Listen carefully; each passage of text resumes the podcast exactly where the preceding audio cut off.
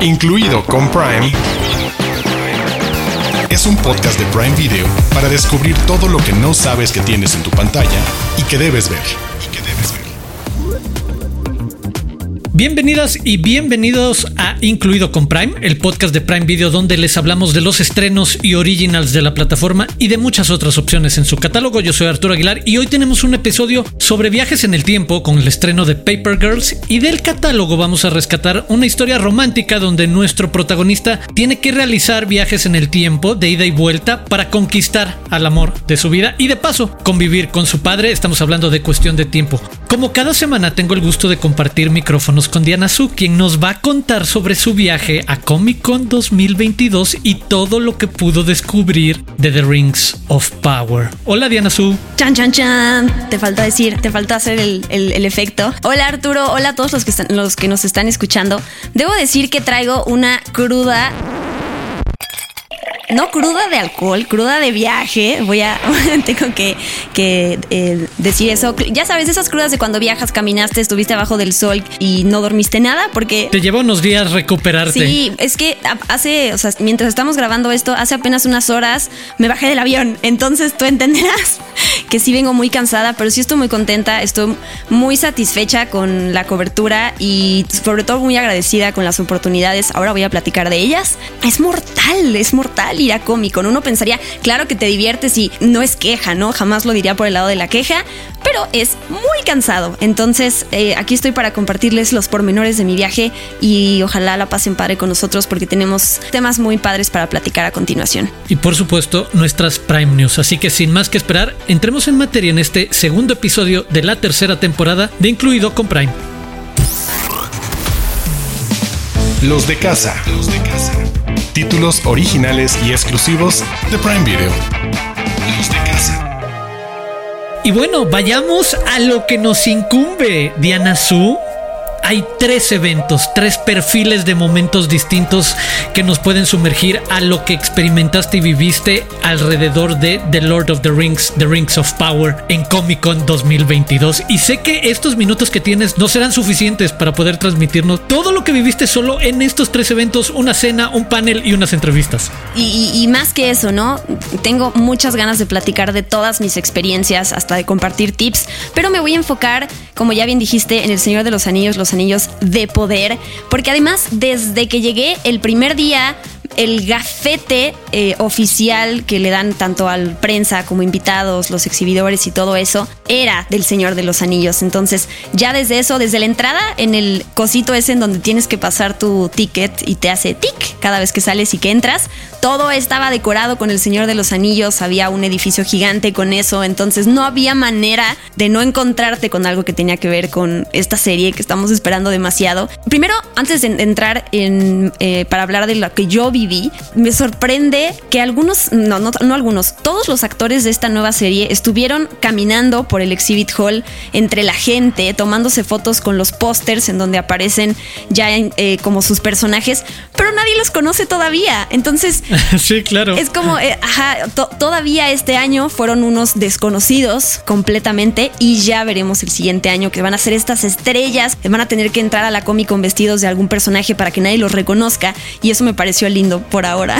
sí. Va a cambiar, por supuesto, la experiencia que ellos tengan una vez que los reconozcamos en todas partes porque van a ser rostros que reconozcamos. ¿Por dónde quieres empezar? ¿De qué tienes más ganas de platicar? Pues hubo un par de noticias o, o anuncios que se confirmaron también que tienen que ver con la serie, el hecho de que Bear McCreary va a ser el compositor, que Howard Shore está a cargo de la, del tema principal, pero él va a ser quien, bueno, ya está, supongo, compuso el score de, Los Anillos de Poder, que él es el compositor de Battlestar Galactica, de The Walking Dead, de Agents of Shield, entre muchas otras producciones. Y lo menciono porque él estuvo presente tanto en la cena en la que yo estuve como en el panel, en tocando en vivo con su equipo, con su orquesta, con violines y entonces lo que fue poder escuchar estas voces graves mientras interpretaban un tema de la serie fue, ya sabes, como de piel chinita.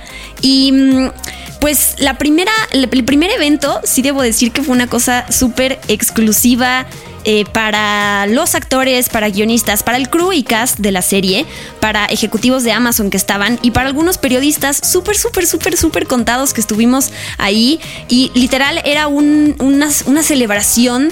El lugar estaba, era una cena, estaba producido como si fuera de Middle Earth con los arbolitos y con los pósters y o sea, sí fue, yo le tomé foto a cada cosa. Súper mega decorado, al claro. al cuchillo, así, sí, sí, a la mesa, 200 eh, fotos de nada más de eso. Fue padre porque estábamos todos sentados como en la escuela cuando te separan de grupo y te, te, te sientan con quien te toca. Entonces estuve al lado de actores, estuve al lado de la guionista eh, y fue un evento, hay que decirlo, off the record, ¿no? Porque estos eventos, cuando tú tienes a prensa, los actores y el crew tienen que cuidar mucho las cosas que dicen para que no al día siguiente vean sus, sus frases o lo que dijeron en un periódico, ¿no? En, en un sitio online. Y aquí, como sabíamos que todo era para que estuviéramos cómodos y se pudiera hablar y nadie se tuviera que preocupar por su reputación o por lo que decía, fue un evento de disfrutar tal cual y de ver a esta gente que algunos están trabajando desde hace cuatro o cinco años en la serie, actores que llegaron después, con lo de la pandemia, hay gente que no pudo ya viajar a Nueva Zelanda para la guionista que estaba conmigo me dijo, yo hay actores que no conozco porque no pude viajar a Nueva Zelanda por eso, entonces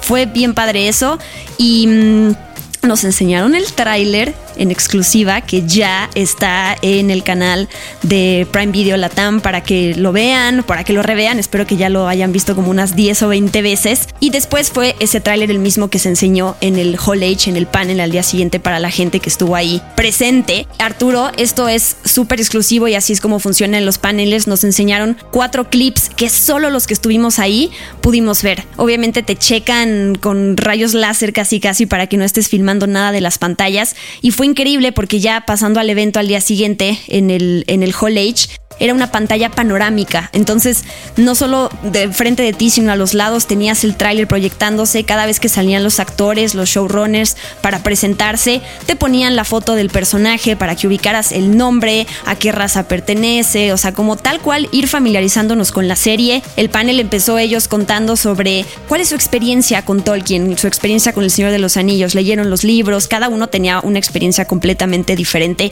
y pues salían anécdotas entre ellos que también se repitieron después cuando yo tuve las entrevistas eh, presenciales con los actores, que eran más de 20, ¿no? Fue un panel así súper cargado de información. Por supuesto que no se han revelado spoilers, hay muchas cosas que vimos en los clips que no entendemos nada, pero sabemos que significan cosas importantes para el futuro. Una de las actrices, esta mujer que va a ser la primera enana representada en la pantalla, platicó que ella se enteró de su que, que iba a audición, más bien audicionó cuando estaba embarazada a dos días de dar a luz y a los cinco días que ya tenía su bebé le dieron el papel y entonces el traje que le hicieron, que le confeccionaron, tenía una apertura para que ella pudiera amamantar entre escenas. Entonces como que ese tipo de detalles de producción, más que de contar de historias y personajes, son los que revelaron y no sabes, todos tenían una emoción que se les iban las palabras, ¿no? De, de que no podían creer que por fin estamos a pocos eh, días de que vaya a estrenar la serie y de que todo ese trabajo que está detrás de hace tanto tiempo se lo vaya a poder ver la gente.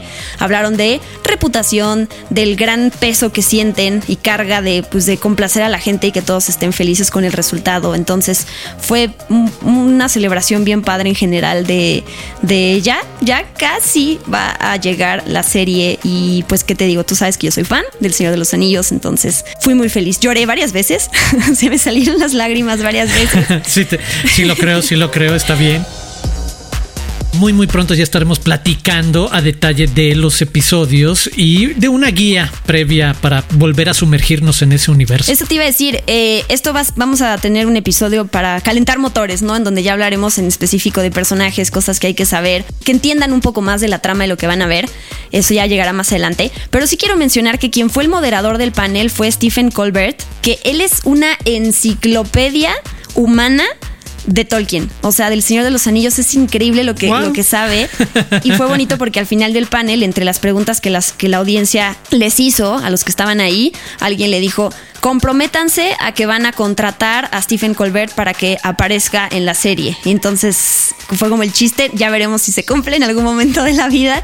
Pero bueno, fue como esa comunidad de amantes de todo eso reunidos y nada, se me pone la piel chinita y a veces siento que fue, fue un sueño. Ya sé que es muy ñoño y muy cursi decirlo, pero, pero así lo siento.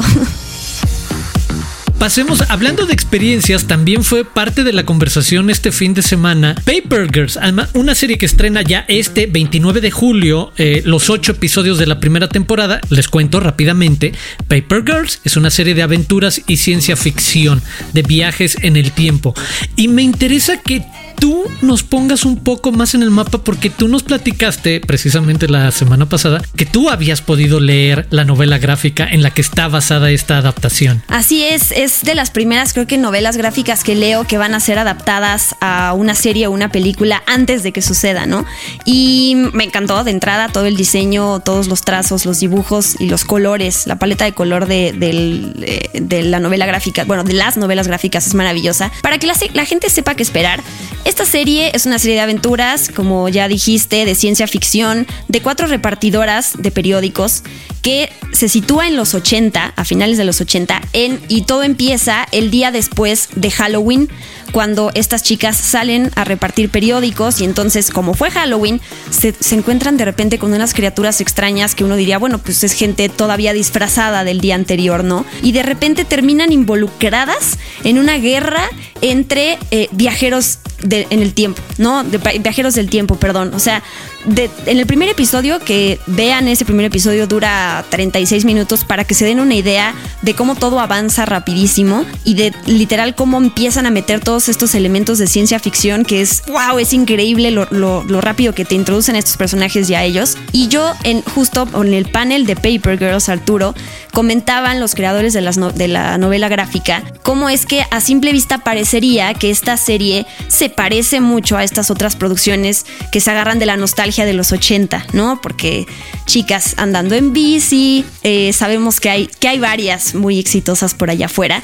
La música. La música. Y ellos platicaron algo, bien padre que es que más bien van por el lado antinostálgico, ¿no? No, la época de los 80 no siempre fue tan increíble como lo que siempre se retrata. Y entonces, a través de esta historia, ellos lo que quieren es em, reconocer que hemos progresado mucho a partir de lo que se vivió en esa época hasta ahora y que vale la pena seguir adelante y no vivir constantemente en el pasado, justo como darle la vuelta a lo de los 80 y no decir como, ay, otra vez los pósters y atascarnos con ese tipo de música, como tú dices, y esos elementos, sino mostrar la parte un poco más oscura. Entonces, eh, la verdad está increíble. A mí me gustó mucho también y, destaco esa parte, más que voltear a ver los 80 y tratar de ponernos ahí y vivir de esa nostalgia, llevarnos al shock del futuro de cuando tienen que empezar a interactuar con la modernidad, la tecnología, internet, la idea de que existe algo tan distinto que en los 80 hubiera sido, vamos, fantástico era poco, o sea, y yo soy un niño adolescente de los 80, o sea, en los 90 aparece en el mapa, pero antes era como el de ¿qué? ¿De qué hablas? ¿Un teléfono celular? ¿What? ¿Internet?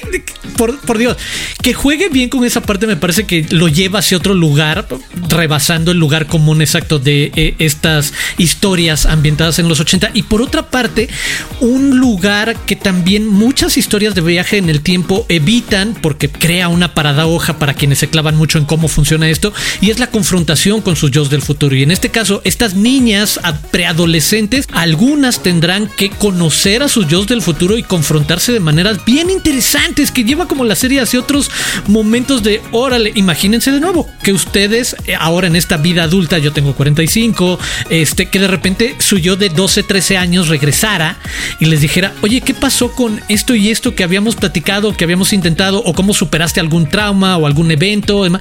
Creo que esa parte normalmente las historias de viaje en el tiempo le dan la vuelta y creo que aquí es atractivo que lo pongan en primer plano de no en todos los casos va a haber distintas reacciones y, situaciones, pero que ellas vayan a conocer a sus propios yo del futuro. Eso está increíble y entonces ahí también entran las, las paradojas, ¿no? Y las reglas que se tienen que seguir para que una historia tenga sentido y, pues no, no, caiga en la confusión total. me, me, me gusta también hay que destacar que son cuatro mujeres protagonistas, estas chicas, ¿no? Y que cada una con su personalidad, con su contexto y pasado. Y eso está bien padre porque cuando empieza la serie y ellas están repartiendo periódicos, lo que, se, lo que hacen es ayudarse, porque en el camino se encuentran a muchos, a muchos bullies, ¿no? Que, les quieren robar el periódico, que las quieren molestar y todo eso. Y entonces, ya que la serie empiece de la parte de sororidad, ¿no? De cómo se ayudan entre mujeres, eso me encantó por ese lado también. Entonces, pues hay mucho de qué hablar, ya se confirmó la segunda temporada, entonces ahora esperamos a que la gente la vea y se enamore. Ahí está, a partir del 29 de julio, los ocho episodios de la primera temporada ahora sí se pueden atascar si les da la gana con Paper Girls. Desde las profundidades. Joyas de Prime Video. Y sigamos en este viaje en el tiempo y de películas que nos llevan a viajar en el tiempo y platiquemos de algo que encontramos en el catálogo con esta obsesión que tenemos tú y yo, Diana Su, de querer que sea medio temático el episodio y entonces para mantenernos en la línea de viajes en el tiempo, una comedia dramática y de fantasía ciencia ficción de 2013, escrita y dirigida por Richard Curtis, para muchos referencias, Love Actually, Cuatro bodas y un funeral, protagonizada por Domhnall Gleeson, Rachel McAdams, Bill Nighy. Estamos hablando de About Time. El título en español. Cuestión de tiempo. Cuestión de tiempo, exactamente. Y que nos pone precisamente en la polémica o los zapatos de cómo reaccionar ante la capacidad que tiene, en este caso, una familia y los varones de esa familia tienen la capacidad de viajar en el tiempo cuando se esconden en un closet, en un lugar pequeño y oscuro y se concentran fuertemente y viajan a algún otro momento y cómo van tratando de reescribir su propia historia y aprendiendo la lección de a veces la experiencia es simplemente lo que importa, no el resultado y no se pueden manipular ciertas cosas, pero digo, en los terrenos naturales que sabemos que estas películas pasean, ¿qué es lo que te gusta a ti, Diana Su, de cuestión de... Ah, de entrada, los actores y la química que tienen. De, son, son encantadores. Pensando en otras películas de Rachel McAdams, ahorita que estábamos hablando de esta, me doy cuenta que ella ha estado en varias que tienen que ver con viajes en el tiempo, siendo como la pareja del protagonista, que es quien realiza sí, sí, los viajes. O sea, tenemos de Time Traveler's Wife tenemos en donde ella es esposa de Eric Bana, tenemos Midnight in Paris, donde también tiene que ver con, ella es la prometida de Owen Wilson, que también tiene que ver con eso, y hasta Doctor Strange sería la otra, porque pues ella siendo esta doctora, Mira, este interés amoroso, sí, del, de... Es correcto, es correcto. De Stephen Strange, ¿ves? Pobrecita. Es un patrón ahí de conducta de doña Rachel, ¿eh? Ahí sí veo problemático el asunto. ¿Cuál es su patrón de cómo le gustan? Si viaja en el tiempo, creo que me Exacto, ya se, ya no sé si ella ya se ha dado cuenta, me imagino que sí, que ha estado en, varias ocasiones en este tipo de, personajes y de historias. Pero eso, de entrada los actores, que además aunque la película sea inglesa, ninguno es inglés, ni, ni ella, ni Domhnall, ni, ni hasta Margot Robbie que aparece en la película. Y me gusta porque el enfoque Sí, ¿qué tal Margot Robbie? Nadie se acuerda que sale Margot Robbie. Como el primer amor ahí en el verano, en el primer verano, cuando se entera de eso. Sí, que lo que me gusta mucho del enfoque de estos viajes en el tiempo es que no es este personaje que va a viajar para cambiar la, la, historia literal a nivel de, histórico, ¿no? De, ay, que no maten al presidente tal o que no suceda este accidente de avión, bla, bla, bla, sino que es, él no puede modificar todo eso, sino que él, él puede modificar su vida y entonces empieza utilizándolo para encontrar una novia, por ejemplo, ¿no? Puede viajar una y otra vez a la noche de Año Nuevo para ver qué cosas le salieron mal, que si no ligó bien, que si no usó las frases correctas y lo puede repetir. Obvio esto se va haciendo una bola de nieve más grande y las cosas no son tan fáciles, ¿no? Como para resetear el tiempo y volver a intentarlo, pero mm, me gusta, soy muy fan de Richard Curtis, ya lo he dicho aquí, ya hablé de Mr. Bean, ya hablamos de Love Actually y esta es eh, cuestión de tiempo es su tercera película como director y desde ese entonces no ha hecho otra película como director. Digo, tiene grandes guiones que tú ya mencionaste, pero estoy esperando que nos dé otra película. Sí, tal cual en la silla. A mí también me gustaría. Tiene refrescantes aproximaciones a, estos géneros, como dices. Es me gusta que tiene como su parte dramática. Es eso, es sobre todo una comedia romántica en buena medida de la prueba y error, como dices, de, ah, ok, ya descubrí cómo no te voy a ligar en la fiesta, platicando de que ahorita vengo, regreso y ahora sí voy a dar la conversación atinadísima que te va a hacer querer darme eh, tu número de teléfono o algo así. Creo que hay momentos bien interesantes cuando empiezan las reflexiones, las conversaciones con su padre. Ahí sí, desde esta perspectiva de que es un personaje masculino y mucho tiene que ver con esta relación paterno-filial y lo que pasa con su papá cuando le comparte, quien es, le, le explica este, llamémoslo, superpoder. Y ahora sí que los aprendizajes que van en el camino, pues cuando te tienes que enfrentar a esos momentos trágicos, difíciles, pero que todo ser humano tendrá que enfrentar en algún momento normalmente alrededor de duelo y pérdida. Y creo que no le da la vuelta y no lo desentona. Creo que es ese tono de comedias, dramas, melodramas románticos que tienen un buen balance y que te mantienen entretenido mientras que sí, se sigue moviendo por el boy meets girl con algo más y con varios twists eh, en, el camino. Creo que es una muy buena alternativa que te lleva como hacia varios lados. Te puede entretener nada más o te puede dejar un rato clavado en la idea de exacto, es el de si no piensas en reescribir la gran historia con H mayúsculas, ¿qué harías en tus pequeños momentos de decisión de un examen en la universidad que reprobaste y que hubieras decidido eh, pasar para entrar a tal carrera o invitar a salir, que creo que es el lugar común de animarte a invitar a salir a alguien que nunca le dijiste algo. Se presta para la conversación. Me gustan esas películas que nada más te dejan como pensando de, ay, si viajáramos en el tiempo. Sí, porque además yo creo que si todos tuviéramos esa oportunidad en algún momento, es muy difícil que la tomes para hacer solo una acción. O sea, siento que te, justo te llena de poder y de seguridad el saber que está en tus manos controlar el tiempo como tú quieres. Está padre verlo en diferentes niveles de profundidad, porque como tú dices, hay películas mucho más densas que otras que sí se meten así como con teorías y cosas. Y esta sí es para pasarla bien, para llorar también, porque igual no es, no es como eh, The Notebook, esa película de Rachel McAdams, que sí es, esa sí es desgarradora. Aquí es, es otro nivel. Pero sí, creo que ahorita que ya hablamos de Paper Girl, recomendar otra, otro título que tenga que ver con viajes en el tiempo, pero a nivel más, quizás más amigable o para quienes no les guste tanto la ciencia ficción y quieran ver alguna comedia romántica y, y ser felices, esta es una buena opción. Prime News. Noticias calientitas de Prime Video. Está todo listo para el estreno de 1314, El reto de ayudar el nuevo documental producido por Juan Pazurita y Eugenio Derbez, en el que vemos el viaje de Juanpa, su crecimiento y determinación al sumarse a los esfuerzos de reconstrucción del país ante los daños ocasionados por el terremoto de México en 2017. El estreno lo tendremos el 16 de septiembre. Prime News. Estamos felices de darle la bienvenida a Prime Video al novelista y guionista mexicano Daniel Krause, quien participará como creador, escritor y productor ejecutivo de varios títulos, algunos ya en desarrollo. Dentro de la destacada trayectoria de Daniel está su participación como escritor y productor ejecutivo de las tres temporadas de Luis Miguel la serie, y también fue parte del equipo de escritores de Un extraño enemigo, disponible en Prime Video. Prime News. El próximo 7 de octubre estará disponible la película Catherine Cold Birdie, dirigida por Lina Dunham, que nos cuenta la historia de un adolescente en la Edad Media, a quien su padre, codicioso y financieramente quebrado, quiere casar por dinero con un hombre rico. Pero Birdie utiliza su inteligencia y espíritu aventurero para desanimar a cualquier pretendiente, hasta que aparece el más vil de todos, y pone a prueba su ingenio y el amor de sus padres incluido con Prime, es un podcast de Prime Video.